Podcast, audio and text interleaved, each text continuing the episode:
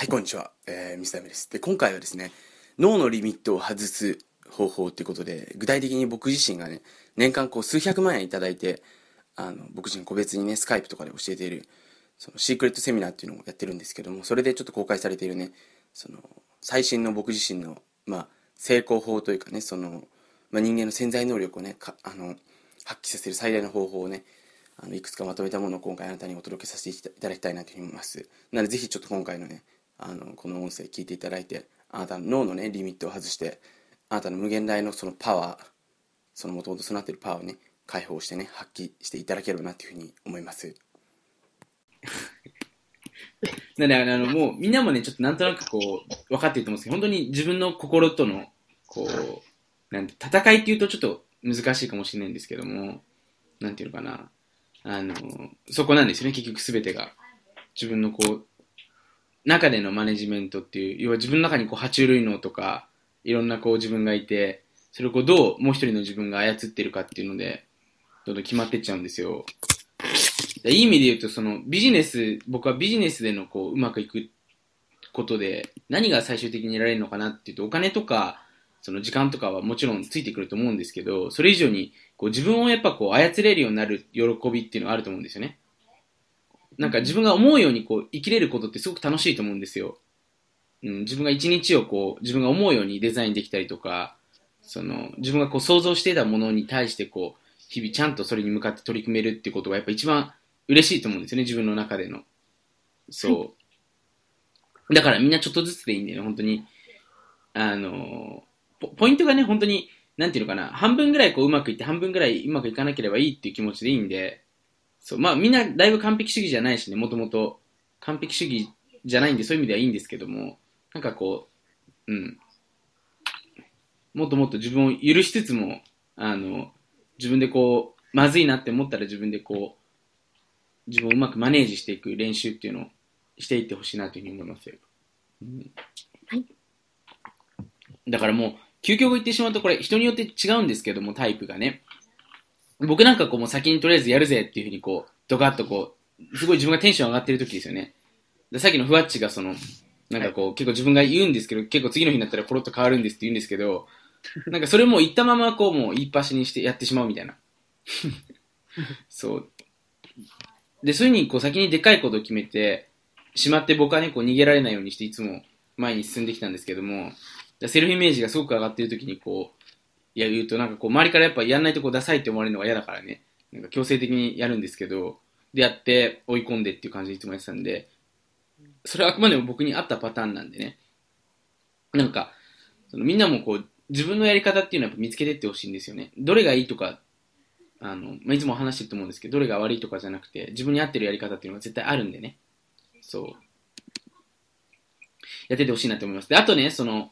今回ちょっと最後にまたいくつか話していくんですけど、あの、本当に、こう、すごい会議って僕はいつも話してる思考法ってありますよね。どうやったら思考とかっていう。あの本当に思考法をマスターしていってほしいんですよ、本当に。僕もあの、こう、なんか適当に言ってるわけじゃなくて、いろいろ僕自身も変な話、あの、なんか有名な先生の話とかたくさん聞いてきたりとか、いろいろ勉強したんですけども、結局は僕はすごい会議がもう史上最強だなっていうふうに思うんですよね。そのどうやったら思考だったりとか、その、結局僕たちってこれみんなも覚えておくといいと思うんですけども、日々思考してますよね。不惑も毎日思考してますよね。してます。なんか自分で結構自分と話してますよね。自分と。うん。意識的っていうよりなんかダリーナとかなんか、なんか爬虫、爬虫類だな、今日俺爬虫類だなとかなんか、あの女可愛いなとか、なんか、川本の声ムカつくなとか、いろいろ話します。なんか自分の中でこう会話してますよね。つぶやきが。はい、で、その、要は、そのつぶやきが24時間何をつぶやいてるかっていうのが勝負ですよね。はい。で、その24時間のそのつぶやきをどうやってコントロールするかで現実って変わると思うんですよ、本当に。で、その一つがやっぱ潜在意識って本当に僕たちの本当に深い深層心理ですよね。っていうものを操るっていうことがね、一番いいと思うから、そこにやっぱりこういいメッセージとかいいビジョンっていうのがやっぱり入ると、こう自然にそういう思考とかそういう現実を歩み始めるんですよ、これ。本当に自然っていうのがポイントなんですけども。そう。だそういう風に使ってみたりとかっていうのもあるんですけど、その中で、やっぱこう毎日、でそのでも潜在意識とかそういうのを使うのっていうのはね、これ何が、あの、みんな難しいのかなっていうことを考えたときに、なんかこう思ったことがすぐ叶えばいいんですけど、そんなこうすぐに叶わないですよね。なんか100万円が欲しいですっていうふうに思って100万円なんか毎月100万円入ってくるライフスタイルを想像したときになんかそれが4日後ぐらいに叶うんだったらいいんですけどもいつ叶うか分かんないですよねだからこうなんか途中からこう面倒くさくなっちゃったりとかつまんなくなっちゃうんですよ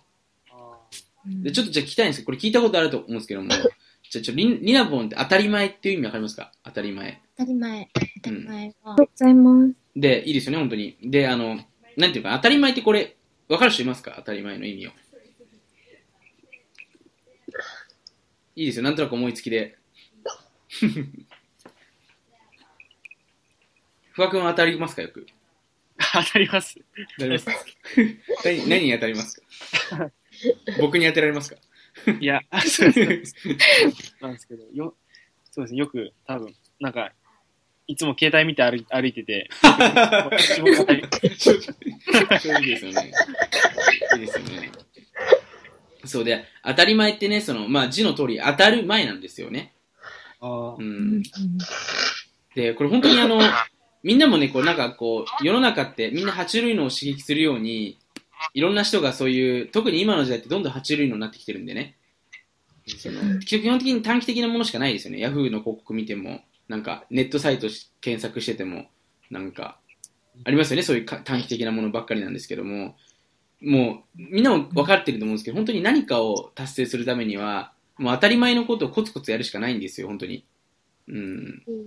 だからもう元々ね、みんなやることって分かってると思うんですよね。僕がこうやってお話しするとかじゃなくて。みんなもだから、それができないの分かってるから、僕は別になんか、そのなんか、責めたりとかそういうのもないしね。そう、みんなできるとし思ってるから。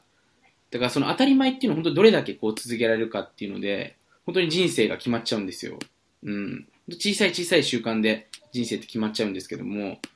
だからそれをこう、どう毎日ね、こう、それが未来をつながってんのかなってことを自分でこう、楽しくできる工夫だと思うんでね。うん。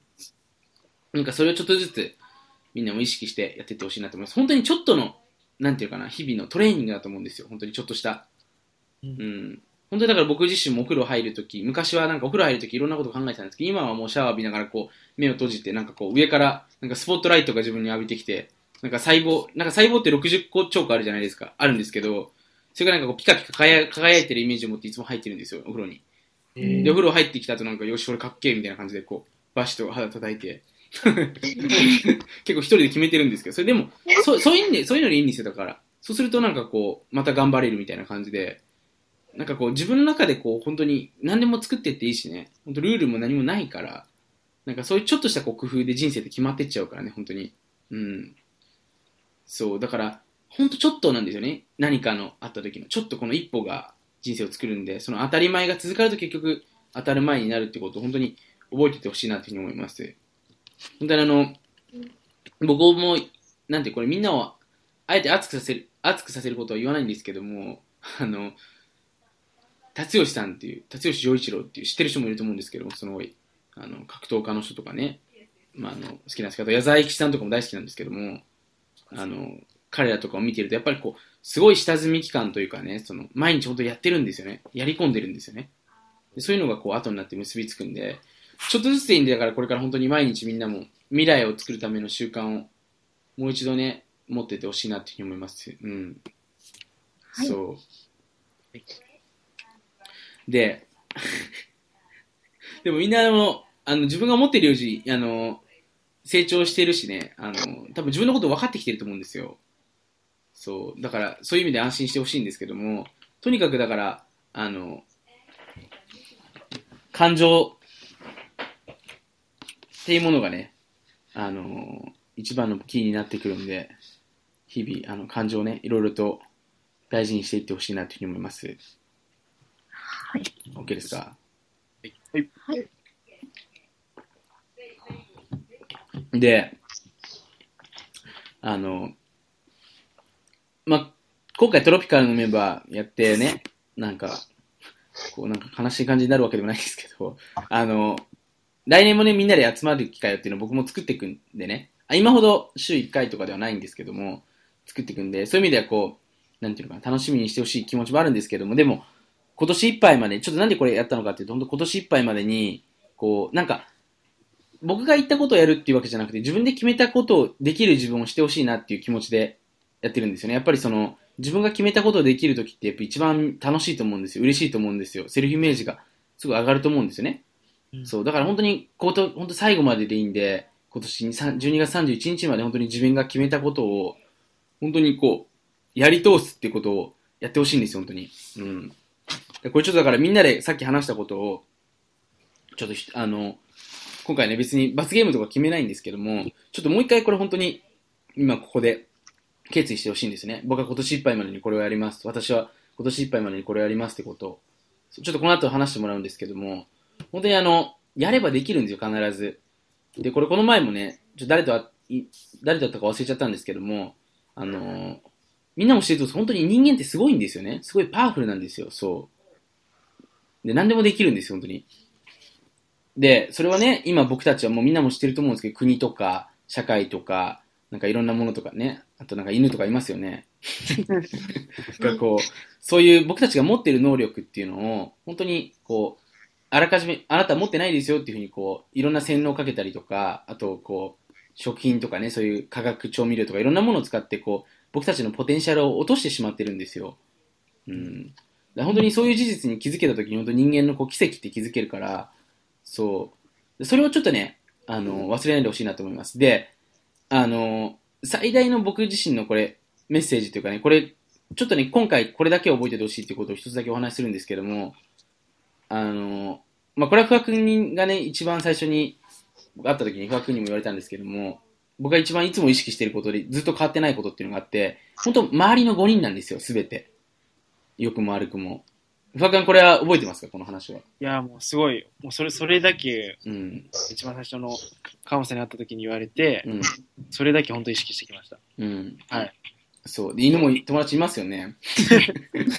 いっぱいいろんな、のあの、野良犬のいますよね。あの、本当にこれ、あの、感情も、例えばこう、収入だけじゃなくてね、感情もこう、なんていうの人生のクオリティも、全部こう、ライフスタイルも、本当周りの5人で全て決まっちゃうんですよ。うん。で、人間ってこう、結局ね、あの、本当に環境に勝てないんですよ。まあ僕がさっきこう、もともと人間みみんなすごいからね、可能性に気づいてほしいって話もしてるんですけど、でも所詮環境に勝てないんですよ。だから本当にあの、なんていうのかな、タリーズコーヒーの松田幸太さんっていう、まあ、知ってる人もいるかもしれない、知らない人もいるかもしれないんですけども、そのタリーズっていうコーヒーありますよね。あれを作った、日本に持ってきた人がいてね、ちょっとかっこいい人で、その人政治家になったんですよね。でもこの前久しぶりにテレビ見たら、もう全然顔が違ったんですよ。えそう、だから本当に人ってこう環境に、まあ当時は要は、どどう変わったかっていうと生き生きしたのが今はちょっとこう疲れてる感じでね、なんかこう、変わっちゃったんですよ。ー、そう、だから本当に環境っていうのは勝てないんですよね、僕たちはもう。どう頑張っても。うん。だから本当に自分が望む現実を持っている人とかね、自分がこれから一緒に望む現実を手に入れそうな人とだけしか、ある時期までは付き合ってほしくないんですよ、本当に。それで全て決まっちゃうから。うん。うん。だから、その変な人に話言われてもなんかこう気にしないでほしいしね。うん。本当にこれ、僕も今になって、今でも本当にずっと大事にしてる、本当に5人なんですよね。うん。そう。僕自身、あの、変な、こう、浮気とか、なんかそういう、なんなんかそういう変なことしないんですけども、周りの5人の人たちもみんなそういう人なんですよ。結構真面目な感じで、こう、なんかこう、ちゃんとソウルメイトがいてみたいな。うん。で、そういう風になるとやっぱみんなそういう風になってくるんですよね。不思議なんですけども。そう、だから本当にこれからも、一番何を忘れないでほしいかなと思った時、周りの5人っていうのを意識してみてください、本当に。うん。これが、もう人生の羅針盤です、本当に。うん。で、これも本当に僕もずっと話してるんですけど、これを維持し続けている人って本当にいないんで、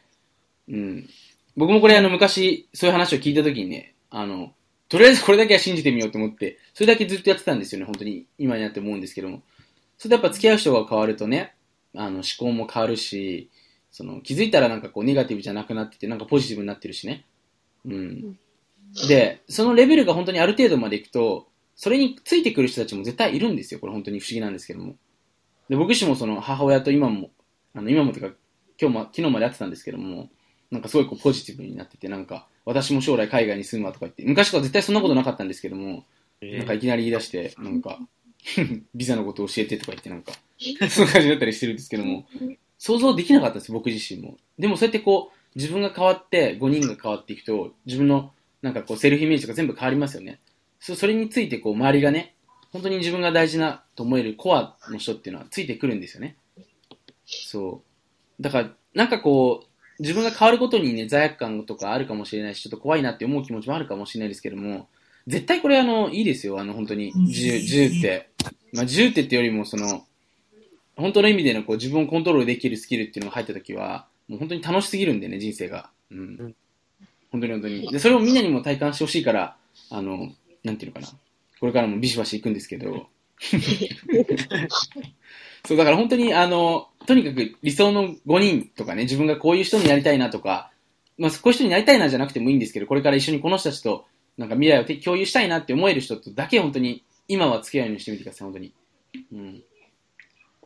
なんかそれは友達を切るとか、なんかそういう話じゃなくて、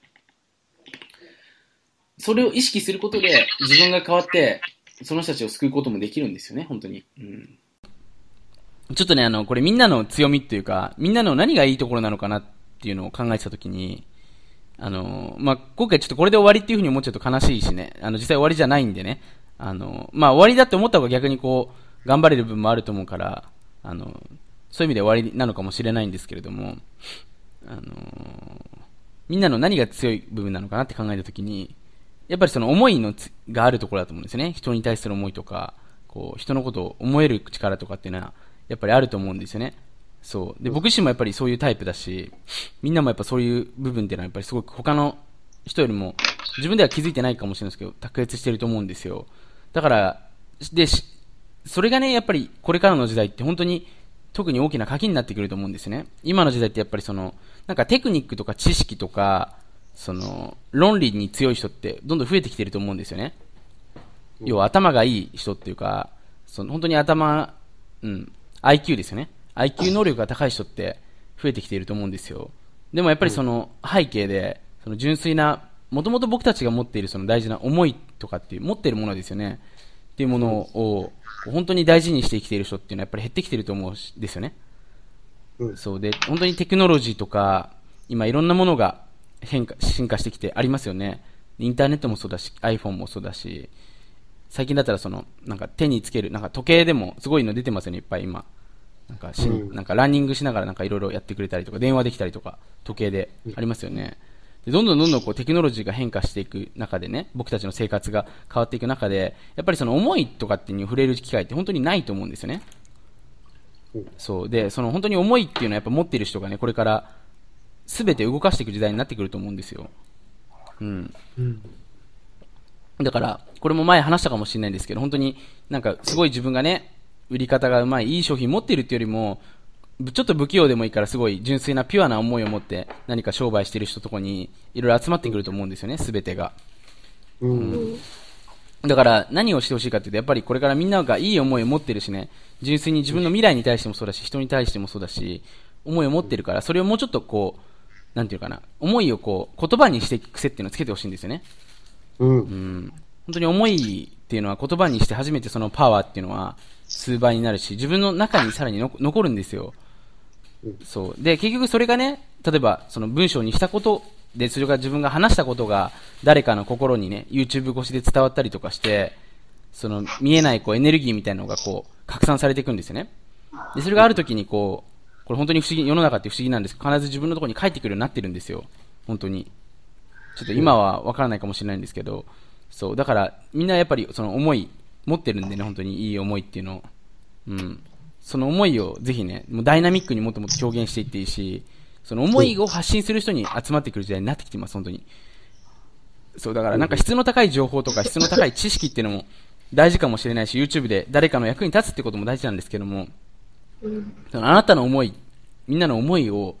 実は世の中で求めている人ってたくさんいるんですよ、本当に。うん。だからみんなもぜひね、その思いを提供する人に、なんていうのかな、あの。セルフイメージに入れていってほしいなというふうに思います。そう。はい。あまりいないですよね、そういう人って。日本にもね、周りにも。うん本当にいないからね、思いっていうのを大事にしていってほしいなと思います。で、これ実際僕自身もその、お結構思いにこだわっててね、最近になってあの、あの、何でもそうなんですけど、その、やっぱりデータっていうのはやっぱり説明するときに大事になってくると思うんですよね。で、実際にあの、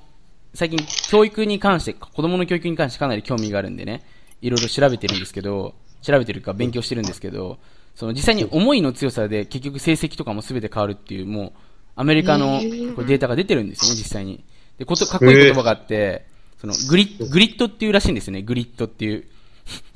グリッド。グリッドっていうらしいんですけど、かっこいいなっていうふうに思って。うんで、これはね、本当にあの、僕たちの一番、なんていうかな、人間によって大事な要素で、あの、ペンシルバニア大学の心理教授、名前はどうでもいいんですけど、があの、本当に、なんていうか、見つけたことでね、もう分かったんですけど、その、その結局やっぱ思いの強さが全て決めているってことが分かったんですよね、学校の成績でも、ええ卒業でも全部。そう。うん、うん。で、それってやっぱりもともと本当に僕たちの中で大事な部分だし、うん。なんでちょっとあの、イメージとか思いとか、そういう部分に、がやっぱり僕たちの一番のこう、材料っていうか、自分の中にある燃料になるってくると思うんで、本当に自分の思いっていうのをもうちょっと大事にしていってほしいし、それをね、発信していく癖をぜひつけてほしいなっていうふうに思います。僕もやっぱりその、む昔を思い出してみると、まあ今でもそうなんですけど、すごい思思いっていうのがやっぱり人よりも強いのかなっていうふうに思っててし、その思いっていうのをわ忘れない仕組みを自分で作ってるんですよね、やっぱり今でも。うん。で、今でも自分の父親、僕は家族っていうのはやっぱすごい、こう、わかんないですけど、なんか自分の中にヒントがあるというか、多分、そういう先祖からのなんか伝え伝えなのかわかんないですけど、あるみたいだからね。その僕は家族のことを結構思い出したりとか、自分が作っていく家族のことを考えたときに、すごく何とも言えないこうパワーっていうのが、見えないパワーっていうのが出てくるんですよね。うん。で、それをなんか、そういう、なんかこういう家族にしたいとか、こういうことを引き継いでいきたいって思いが、何かをこう、自分を突き動かしたりとか、そこからアイデアが出てくるんですよね。で、結果的にそれに収入が追いついてきてるっていう感じにななってるんですよ、イメージ的には。うん。そう。だからみんなもね、その、自分が今持っている思いっていうのを、もっともっと描いてね、表現していけばいくほど、必ずそれっていうのは本当に不思議なんですけど、なんか伝わってきます、本当に。で、これもね、本当に見えない世界の話なんですけども、僕は間違いなくうまくいってる時ってそういう感じなんですよね。ずーっとそうなんですけど。で、うまくいかない時に限って、なんかこう、変な小さいこと気にしたりとか、なんか逆にこう、お金を儲けようとしたりとかね、必要以上に。うん。うん。なんかこう、お金を儲けようとしするときって、一時的には儲かるんですけども、なんか失われていく感じがするんですよね。でもなんかこう、自分がこういう世界を描くために、なんかひちょっとビジネスが必要なんだっていうふうに思ったときにね、その必要なお金が寄ってくると思うんですよね。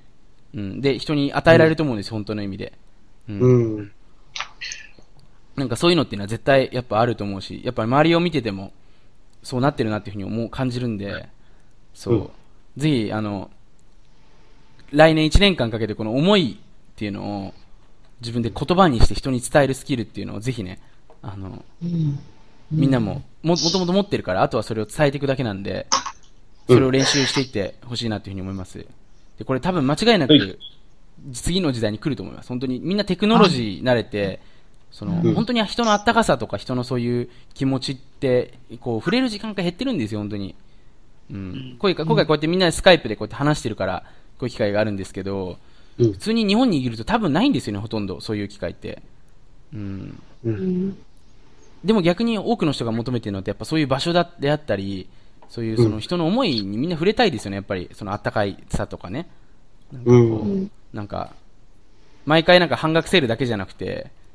うん、なんかこれあなたのために作ったんですってそういう時代になってきてると思うんですよ、本当に。一生懸命手紙書いたんですっていう感じで。そう。だからちょっとその思いを、ぜひね、あの、持つことをすれば、うんわかんないですけど、僕は多分それでうまくいってるんで、あの、みんなも、絶対うまくいくと思います。うん。うん。はい。そう。で、あの、あともう一つ話したいことがあるんですけど、で、あの、本当にあの、どうしてもやっぱりね、こう、僕たちって普段生きていると、みんなもね、あの、やっぱし日々やらなきゃ、僕もそうなんですけど、やらなきゃいけないことって絶対あるしね、その、に、あるんですけど、本当に、あの、ちなんていうかな、もうよくこう宇宙からね、物事を見たらなんかどうでもよく見えるっていう考え方ってありますよね。ちょそういうの聞いたことある人います？なんか宇宙とかその地球とかから見たら、自分が結構悩んでることとかちっぽけに見えるとかね。うん。ある、ある、あると思うんですけど、なんか、あのー本当に普段生活してるとそういうことって忘れちゃうんですけど、あのーさっきも言ったんですけど、この世界に本当にルールなんていうものは何もないんですよね、本当に。うん。うん。で、あの、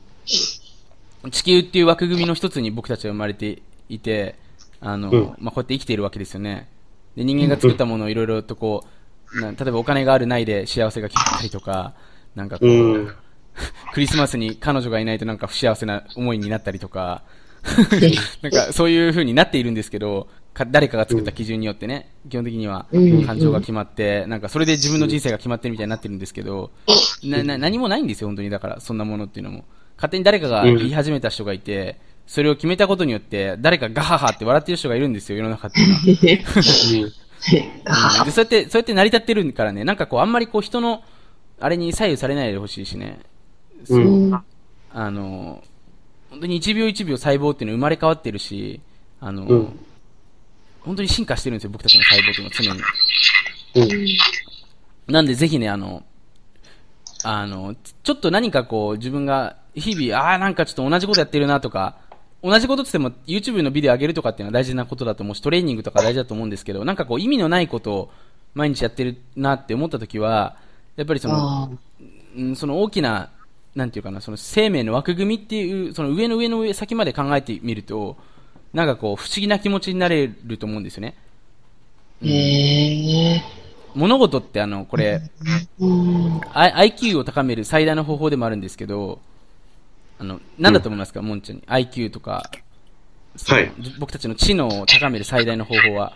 最大の方は、い実はイメージじゃないんですけど。はい。なんだと思います？うわ最大高める方法は、うーん、なんか、高める方ですよね。えー、なんだろう。自分を忘れるみたいな。いいですね。近いんですけど、その、本当にあの、これ、面白いんですけど、あの、思考のレベルを上げていくことなんですよ。で、思考のレベルを上げていくっていうのは、どういうことかっていうと、なんか、格好つけてるわけじゃなくて、その、上の上を見るっていうことなんですよね。うん。うん、上の上。で、どういうことかっていうと、あのー僕たちの現実に生きてると、どうしても目の前にあるものによって全部左右されちゃうしね、目の前にあることが大事だっていうふうに思わされているから、それによって感情が決まって、次の行動が決まっ、あ、思考が決まって、こう次の行動が決まっちゃうと思うんですよね。だなんか、うん、今月の給料なんか下げられたって思ったら嫌な気持ちになって、この会社辞めてやるってなって、っていう感じで行動って決まってきますよね。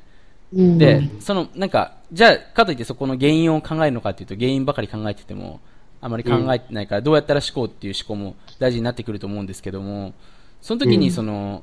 これからね、どういうことしていくといいのかなって思った時に、その、上の上の上の思考を見るんですよ。うん。うん。で、どういう風にしていくのかっていうと、これは一つね、ラダリングっていうテクニックをしてる人もいると思うし、知らない人もいると思うんですけども、うんなんでこれをやってるのかなっていう、その根本的なものっていうのを考える癖をつけていくといいと思って、いいと思うんですね。これすべての洗洗脳とか誰かのコントロールから逃れられる最大の方法なんですけども、なぜ、どうやったらっていう思考で人生は変わるんですけども、洗脳とか、その誰かのコントロールに僕たちはね、これ僕もそうですよ。今でもまだ僕も半分ぐらいまだ残ってると思うんですけど、そのコントロールから逃れられる、逃れることっていうのが一番大事なんですけど、方法は、な、なんでこれ、こうなってんだってことを考えることなんですよ。で、これをやれば知能がどんどん上がっていくんですよね、人間の。うん。そう。だからなんでそもそも俺って会社で働いてるんだろうとか、なんで俺ってお金を稼がなきゃいけないんだろうとかっていうのを考えたときに、そこに本当のヒントがあるんですよ、実は。うん。だから、どうやったらの思考で、これ覚えておいてほしいんですけど、人生の、自分の人生は向上していくんですけど、自分の人生は変わるんですけども、洗脳を解く最大の方法は、なぜっていう質問を常に問いかけていくときなんですよ。これは自分に対してじゃないですよ。自分に対してっていうか、その、なんで俺ができないんだろうってそういうことじゃなくて、なんで、うん、なんか、その税金って払わなきゃいけないんだろうとかね。なんで国境ってあるんだろうとか、なんで人ってこう泣くんだろうなとか、うん、うんなんか、ありますよね、そういうことって。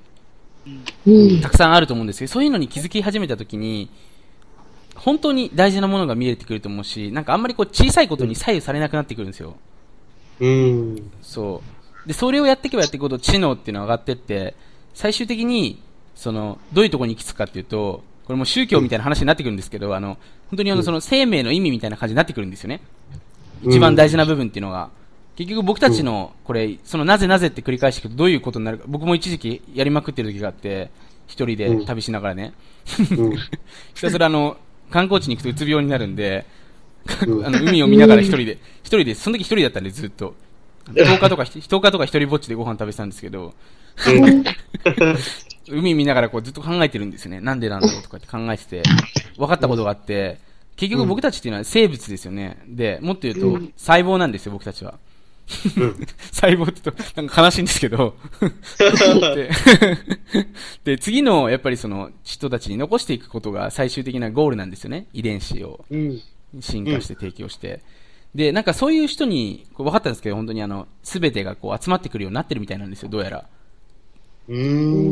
ん。だから、そのお金とかも時間とか全部そうなんですけど、この人のところに集めてくれたら、届けたら、さらにこう、なんていうかな、そのエネルギーをまた緩和してね、その人が例えば欲しいものを買ったとしても、買いつつも、なんか例えば、それをまた人のために何かをして、多くの人のなんかこう、手助けをするみたいな。なんかそういう風になってるみたいなんですよね、どうやら。うん。うん。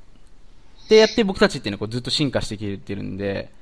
う。うんん、だから本当に恐竜とかも死んでます、死んでるっていうか絶滅してますよね。なんかこう、不思議なんですけど。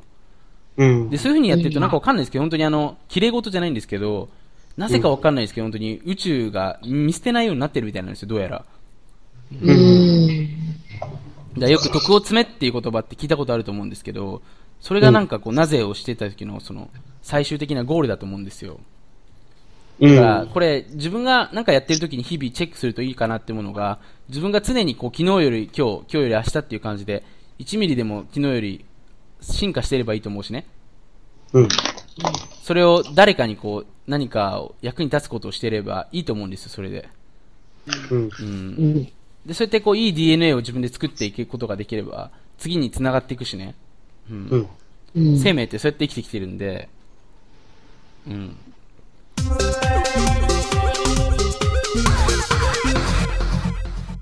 のパワーを、あのーなんていうのかな、こう解放していけばしてしていくほど、僕たちの能力って本当にどんどん高まっていくんで、で、多分これからの時代って本当にあの、まああまり未来の予想ってしても意味がないと思うことなんですけど、自分の未来は予想した方がいいんですけど、絶対にね。あの、世の中のことってよくわからない。で、どんな人が、誰が言おうがね、わからない部分があるんですけど、その、その中で、その、とにかく自分の五感力っていうのをもっともっと磨いてってほしいんですよね。で、まあイメージっていうのを人間に与えられた財産だと思うし、目で見るもそうだし、目で見る、鼻で嗅ぐ、口ですね。味覚。で、あと何があります？耳。そう、そうですね。触る。いいです、いいですよね。触覚もそうだし、いろんな五感ってあって、あの、最近本当に、あの、すごい身近なものに、まあみんなももうすでに分かっていると思うんですけど、すごくヒントがあるっていうふうに思っててね。で、あの、まあ実際そうなんですけど、その身近、特に自分の中に備わっているもの、みんな答えを外に求めるんですけども、答えは内側にあるっていう考え方の一つとして、その内側ってなりすぎるとなんか心の中の方にフォーカスを行きまくるんですけども、実は結構自分たちの機能にも大きな可能性って秘めてるんですよね。そう。で、最近それをすごく極めてるんですけど、例えば手もね、みんなもこう、意識を前にして手に置くようにすると、指からこう、なんか気持ちいいオーラが出るようになるんですよね。で、その手でこう人にタッチすると、相手も気持ちよくなるんですよ、本当に。これ本当にそういうタッチの仕方があるんですけど、まあそういう方法だったりとか、いろいろ何が言いたいかというと、五感も鍛えると、なんていうのかな、こう、能力が上がっていくんですよね、すごい。そうで、特にその中でやっぱり五感もね、みんな意識していってほしいんですけど、やっぱりイメージですね。第六感であり、その本当に、この部分がやっぱり本当にすごいなというふうに思うんですよ。で、僕も今、どんな感じですか、一日の中で結構イメージできても多いです。まあ、なんか電車の中とかで、うん。あのしてる感じなんですけど。なんか目が上向いてる感じですか？あの、白目になって、白目になって。やってます。なんか半面であると言って、なんか、音声言ってたじゃないですか。村上先生うん。あれちょっと最近意識して。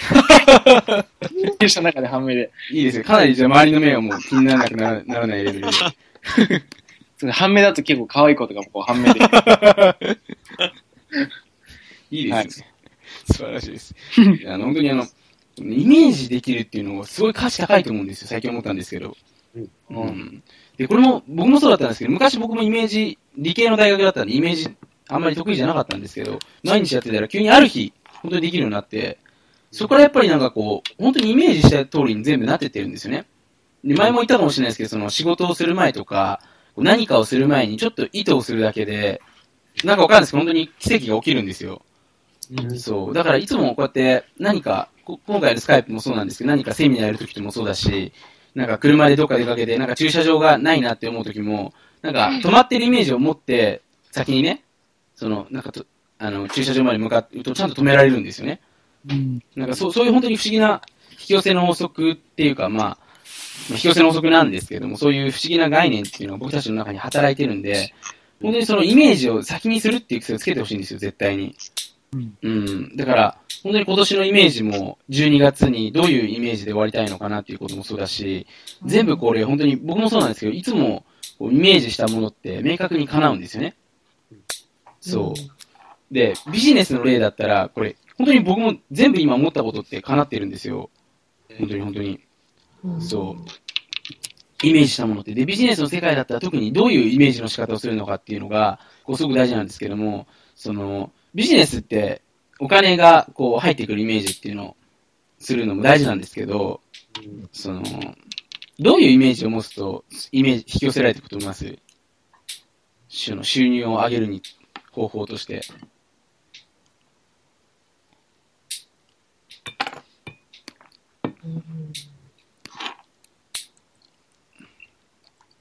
モンゾー2015さん、なんかありますか？ちょっと長いですね。あ ビジネスの、うん。そのイメージを、どういうイメージを持つといいと思います？ビジネスを。モンゾーさんが100万をこう稼ぐイメージを持つためには。で、持つためもイメージを持つだけじゃなくて、実際にそれが現実化させられるイメージを持つためには。には、うん。は、やっぱその100万円を何に使うかとかを、うん。イメージっていうのしかちょっと今思いつかないですね。いいですよ、いいですよね。いいですよね。素晴らしいです。で、それを考えることもすごく大事なんですよね。で、実際にその、大事なんですけど、その、全部を考える。100万円をじゃあくれるのは誰ですか？は、そのお客さんだったり、お客さんですよね。いいですよね。で、その、お客さんを、が、こう、の、本当に一日を想像しながら、自分にこう、お金を払っていくシーンまでを、明確に浮かべてビジネスをやるといいと思うんですね。そそう。で、僕もね、ビジネス始めた当初なんて全くそんなこと考えてないからね。あの、普通に、もうとにかくがむしゃらにやるぜみたいな感じで、儲けるぜみたいな感じで返したんですけども、うん。がむしゃらにやりながら途中から、ど、なんか、ん自分が意識、なんでややり始めたのかよく覚えてないんですけど、やり始めたことがあって、その、自分がブログの書くときとか、その文章書くときとかってありますよね。もそうだし、ビデオを撮るときも今もそうなんですけども、そのビデオがこう、なんていうかな、前もこれ話したかもしれないですけど、すごいこう、3万再生ぐらいされるイメージを持つんですよね。うん。で、それでこう見て人がどういう気持ちになって、で、なんかこうトイトイレでこう、なんか見てるシーンとか、なんか、変、汚いおっさんがね、こうトイレで、まあ、できればあの、可愛い女の子見てるシーン想像してるんですけども、で、そそういうシーンを想像してこうやってやってるんですよね。でそうするとそのイメージが、あれなんですよ、引き寄せられてくるんですよ。で、僕なんかあの、これ本当に面白くて、あの、例えばね、これ僕のあの先輩に、先輩がいて、その人すごいあの、経営者なんですけど、あのビジョンに囲まれてるんですよね、いつも。へえ。で、当時はあの、僕はあんまりなんか、その、そういうのすごい憧れてて、いいな、モテたいなっていうふうに思ってて、でどうやったらそうなれるんですか？って言ったら、いや、そういうのイメージすればいいんだよっていうふうに言われて、で感情だったから、その、僕のあの、夢ノートみたいなのに貼っといたんですよね、写真をペタって。へえ。でそうやってこう、なんかセミナーとかでやって、なんか女性の方が多いイメージをしてたんですよ。そしたらなぜか今、セミナー女性の方が圧倒的に多いんですよね、本当に。YouTube のビデオも。そう。でそんな感じでこう引き寄せられたりとかするんですけど、何が言いたいかというと、その、全部そのイメージの通りに本当になっていくんですよね。で、お金の場合は、その、その人が、どういう顔でね、こうなんかこう、例えば、モンゾーシークレットっていう教材出しますよね。出した時に、なんかそれをこう、どこで見つけて、なんかその、こう、どういう気持ちで表情で買ってね、で、どんな人なのかなっていうことを考えて、なんかそれを、こう、その人がこう、クレジットカードを手から出してね、なんかこう、ピペコペコってこうやって打ってて、で、途中でこう、やめて、あ、なんか大丈夫かなとか言いながら、こう、前、最後迷って決断ボタンポチッ、よし、やるしかねえ、みたいな。なんかそういうシーンを想像しながら書くと、なんかわかんないですけど、それ本当にそうなるんですよ。へうえ。ん。だから、なんかこうする前に、これからみんな、これ2015年ぜひやってほしいなって思うんですけど、あの、いちょっとイメージをね、10秒でも15秒でもいいんで、ちょっとやってみてください、本当に。はい。うんでこれ遅刻しない方法もそうなんですけど、僕も昔から引き寄せの法則で、これみんなにシェアしたことだったか忘れちゃったんですけど、その、遅刻しそうに、なんか家出た時間が遅いとするじゃないですか、ちょっと、やべって思って。そしたらその、ち時間についてる自分をイメージしながらするんですよね。で、あよしよし、ついてるついてるついてる、よしついてるじゃんって思うと、なんかこう、結構冷静になって、うん。なんかそれでこう、実際つくんですよね。なんか不思議なんですけど。えそう、だから本当に世の中ってこう、先にイメージしたものが、本当引き寄せられてくるようになってるんで、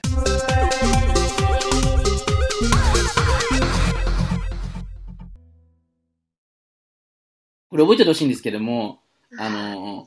みんなも、これ僕前言ったから覚えてる人もいると思うんですけど、数字との距離感っていうのを、あのあ、数字との距離感じゃなくて、人間が作ったものに本質的な価値はないって言いましたよね。昔、話したことあると思うんですけど、例えば結婚とかお金とか、うんそのなんかこう、髪の毛とかに価値がありますけど、その、もともとあるものに価値があるんですけど、自然界にあるものですよね。人間が作ってきた概念ってあると思うんですね。いろいろお金とか国境とか、その、うん、なんか人間が、なんか例えば土地の名前とかもそうですよね。あんま価値がないんですよ、そこには。で、数字っていうのもに人間がこう便利にするために作ったんですけども、なんかこうあんまり数字にとらわれると幸せじゃなくなるんですよ。すごく。うん。例えばこれ、よくある例なんですけど、これ、例えば今みんなもね、その、YouTube でのアクセスとかで、若さんとかもちょっと悩んでましたよね。うん多分僕の方がアクセス少ないと思うんですよね、リアルに。僕あの今、えっと、4万、月4万ぐらいしかないんですよ、今。そう、あんまりなんかこう、まあ、みんなからすると多いかもしれないですけども、そんなに多くないんですよね。オナキンとか普通に8万とかあるのに、メインのやつとか4万ぐらいしかないんですけど、それでもずーっとこう収入が、なんていうかな、あの、落ちないんですよね、本当に。うん。で、あんまり数字とか見ないんですよ。数字見ると、なんかその瞬間こう感情がぶれて、なんか感情がぶれたら、1時間ぐらいなんかそのことと考えちゃいますよね、結構。なんか私のビデオなんか否定されたのかなとかダメなのかなって考えちゃうんですけども、本当見ないんですよ、だから僕は。気づいてね。昔そ、もちろん落ち込む時期ありましたよ。あ、なんか俺否定されてんのかなとか、俺の時代終わったのかなとか、思ったんですけども、だから今も本当にこれびっくりするのしかしないですけど、自分の売り上げを、会社の売り上げっていうのも、なんかこうあえて少なくしてるんですよね。あ、少なくしてるって売り上げを少なくしてるわけじゃなくて、見る機会っていうのを3ヶ月に1回にしてるんですよ。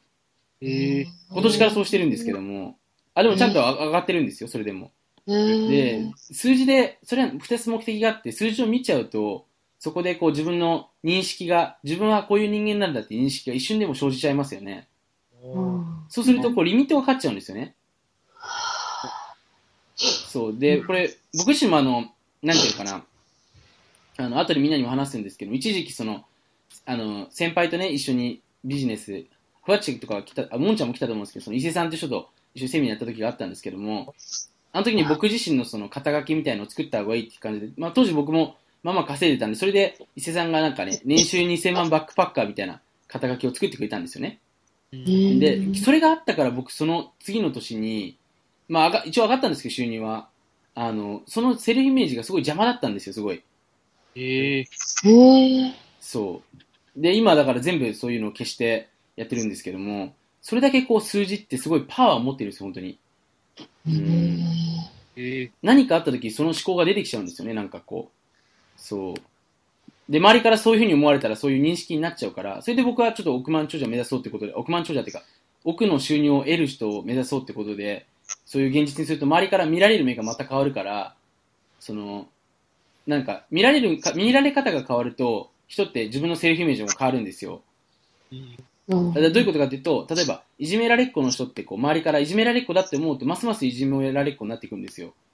ううん周りからの認識っていうのもすごく大事なんですけども、最初って僕自身セルフイメージを自分でコントロールしてってるんですよね、今でも。だから数字が、あいろいろあると思うんですけども、なんかそれにこう、あんまりこう固執しないでほしいんですよ。そう。で、売り上げもだから、その大事なんですけども、それを見ないことによって自分のセルフイメージを変えられるっていうのもあるし、逆になんかこう数字だけでなんか自分の幸せとか、なんかやったとか、日々のこう落ち込みとか、今月はだから調子いいからなんか喜んで、来月はなんかダメだから落ち込んでとか、なんか悲しいですよね。一生それお金稼いでもだって、あの世の中ずっと永遠なんてものはないからね。